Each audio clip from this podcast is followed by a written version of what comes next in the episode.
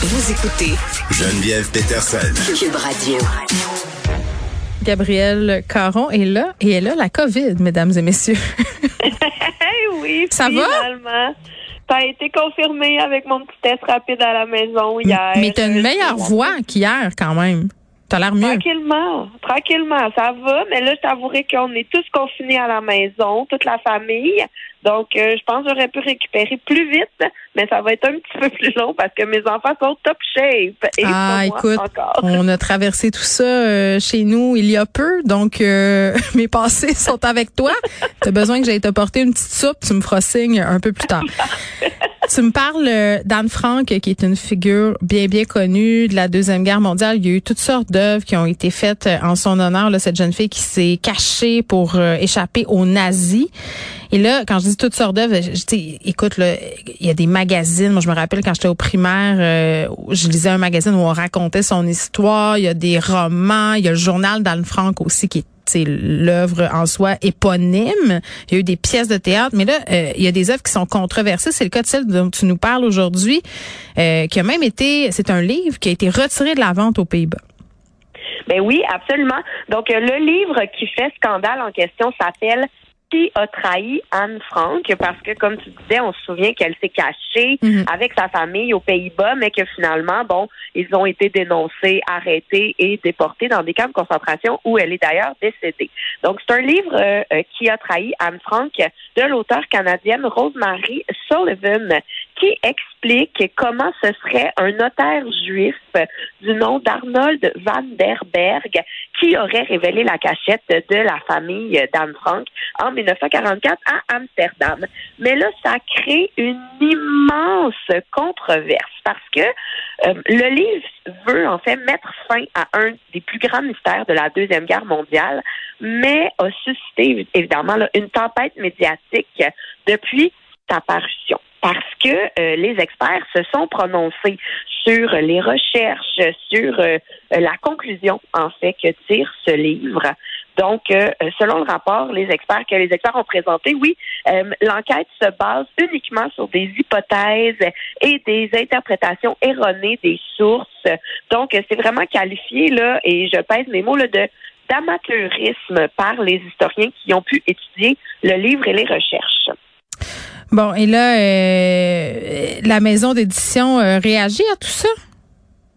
Oui, absolument. C'est la maison d'édition. euh, ben, tout d'abord, euh, la maison d'édition qui s'appelle Ambo Am Antos, oui, a présenté ses excuses et regrette énormément de ne pas avoir adopté une position plus critique et euh, euh, par rapport au livre et a reporté bon les, les réimpressions. Donc il n'y aura pas de réimpression de ces livres et sur la base des conclusions des différents experts, ils ont décidé en fait de ne plus le rendre disponible. Donc, ils ont encouragé ben, toutes les librairies à renvoyer le livre à la maison d'édition et ils ont représenté euh, leurs plus sincères excuses à tous ceux qui ont pu être offensés par le contenu du livre. Donc ça, ça m'énerve. À tous ceux qui ont pu être offensés, c'est comme de dire, ben, nous, on trouvait pas ça offensant, mais on s'excuse vu que vous ça. êtes offensés. Toujours maladroit un Mais peu. c'est ça, c'est quand même assez large aussi.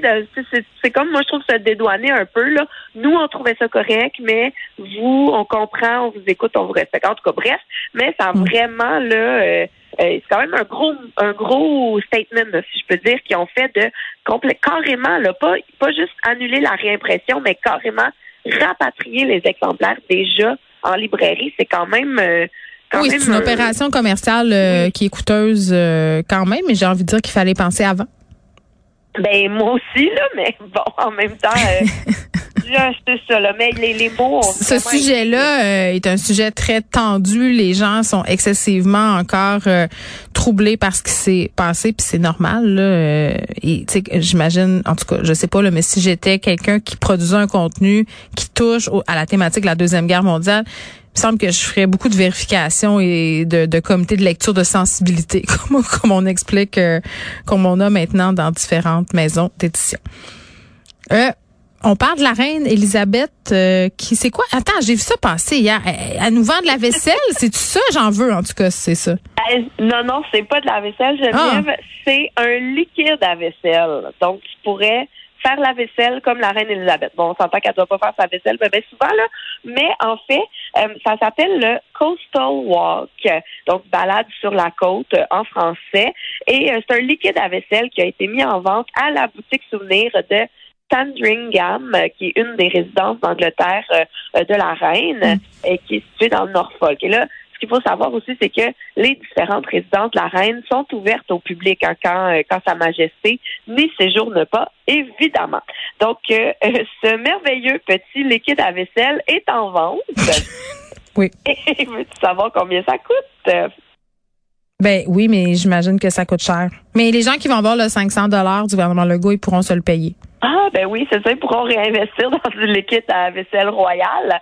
Donc, on parle, là, j'ai fait la conversion pour nous ici, hmm. on parle de à peu près 25 dollars pour 500 millilitres. J'espère que ça torche. J'espère que mes petites maudites traces de lasagne là, qui restent toutes collées parce que mes enfants ne jamais rien, j'espère qu'avec le liquide de la reine, ça part. Ben écoute, rien de moins. on n'a pas encore euh, de, de, retour là, de consommateurs sur l'efficacité, oui. mais quand même... C'est tellement absurde. Ben non, mais moi, c'est comme 25 plus. Non, mais il me semble que dans le produit dérivé, mettons, mettons, on jase, Gab, là.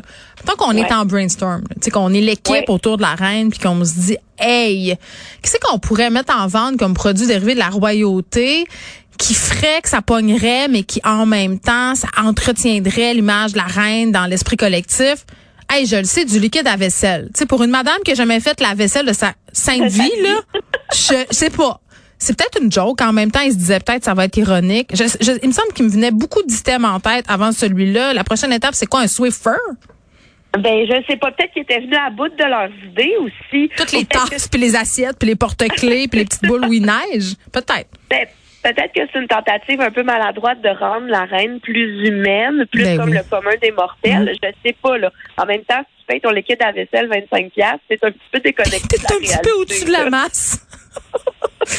Mais quand même, ils, vendent ça en disant que c'est inspiré par une passion commune pour la protection de l'environnement. Ah, Parce que euh, ils, ont, ils ont fait affaire avec une entreprise de produits naturels pour produire le liquide à vaisselle à seulement, à seulement oui, 16 km de la propriété. Donc, en utilisant les meilleurs produits végétaux et tout. Donc, il y a quand même un désir écologique, mais je trouve que c'est bien mince, là, comme. Euh, c'est quand même drôle. Puis, euh, il y a son ancien majordome qui a fait des déclarations euh, sur ses habitudes de vaisselle à la reine, justement.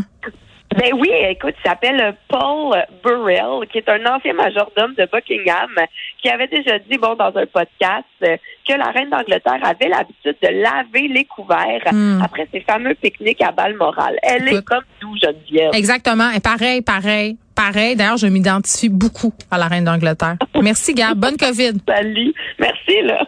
Inspiré de la série Balado, J'ai fait un humain où des personnalités publiques se confient sur leurs histoires de maternité, découvrez maintenant le livre J'ai fait un humain de l'humoriste Gabriel Caron. Un ouvrage où l'autrice raconte avec sincérité et autodérision son entrée dans la vie de maman. Le livre J'ai fait un humain de Gabriel Caron aux éditions Très Carré, disponible sur cubelivre.ca.